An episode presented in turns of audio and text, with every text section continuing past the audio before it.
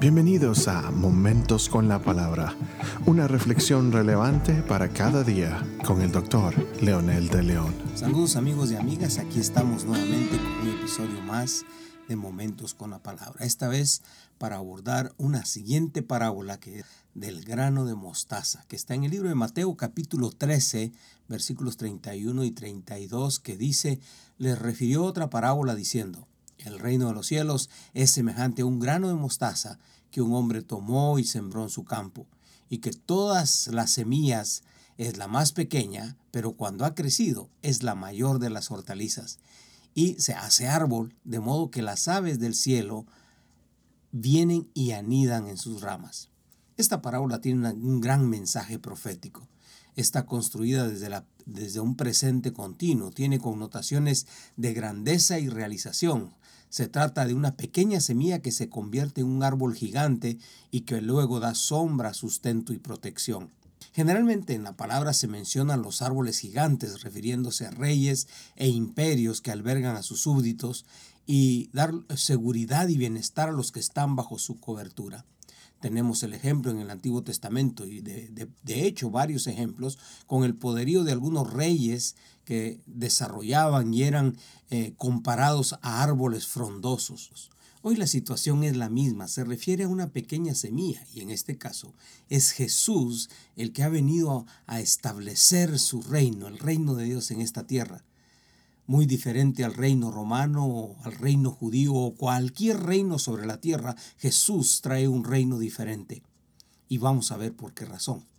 Lo impresionante es que el reino de los cielos cada persona representa una pequeña semilla y Jesús al darle a sus discípulos esta parábola está dándole un lugar especial a cada integrante de su reino. Como él mismo promete y la palabra promete, serán reyes y sacerdotes. Entonces es una parábola personal e individual. Los discípulos pueden sentirse tan poquitos y tan pequeños, pero el potencial que tienen en la mente de Dios es gigante y poderosa. Hoy lo vemos que es parte de nuestro mismo testimonio. Un pequeño mensaje dado en conjunción puede causar tanto impacto. Por lo tanto, muy insignificantes que parezcan, cada uno de ellos representa un gran árbol que crecerá y dará cobertura a muchos que vendrán a abrigarse a ellos. Esto dentro del contexto del reino es que cada persona cuenta, cada persona representa algo en el reino del Señor. Y como dice Barclay, la historia nos confronta con el hecho de que las cosas más grandes siempre tienen que empezar por los principios más humildes o más pequeños. Una idea puede cambiar una civilización y empieza con una persona. Un testimonio tiene que empezar por una persona y puede causar tanto impacto. Una persona empieza por otra persona. Y esto puede extenderse de tal manera que puede revolucionar comunidades y sociedades enteras. Impresionante la construcción de la parábola. El reino de los cielos es semejante. Esa es la primera parte. Sencillamente significa que el reino de los cielos nadie lo detiene. Por muy poquitos que seamos o que nos veamos y nosotros ya no somos el punto de comparación, ahora nosotros ya estamos en el reino y proclamamos, lo vivimos y lo compartimos. Me gusta esta figura. El hombre, en este caso es Jesús, tomó y sembró en su campo ¡Wow! Es el dueño, es su campo, es propiedad privada. Nadie puede entrar sin permiso a ella. Una vez sembrado, el árbol va a crecer. No dice que probablemente se muera o probablemente se seque o probablemente va a crecer sino muy categóricamente dice que va a crecer, punto. Tendrá fruto, tendrá resultados, efectos transformadores. Nada de lo que se hace en el reino de Dios queda sin fruto. Todo lo que hagamos, por muy pequeño que sea, será grande. Es el terreno de Dios, es su gloria, es su poder, es su reino. Otro principio precioso es la filosofía del reino. Siempre el más pequeño es el más grande. Ya Jesús lo había anunciado y predicado cuando lavó los pies a sus discípulos, pero estos pequeños son los más productivos, los más humildes son los que tienen la unción y le permiten al Señor ser usados para conquistar, para abarcar, para transformar. El resultado de la humildad es la grandeza.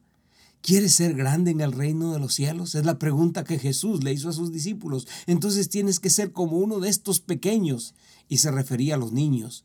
Y en este caso tienes que ser como un granito de mostaza, pequeño, pero de efectos grandes y poderosos.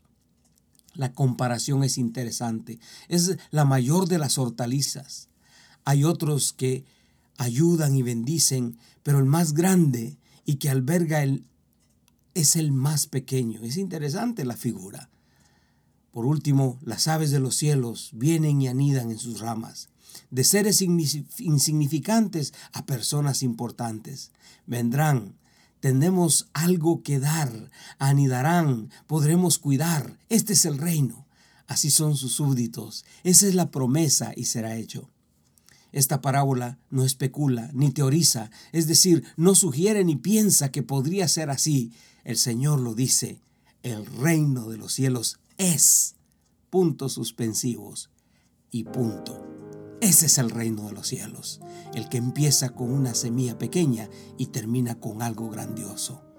Personas comunes, llegamos a ser personas extraordinarias.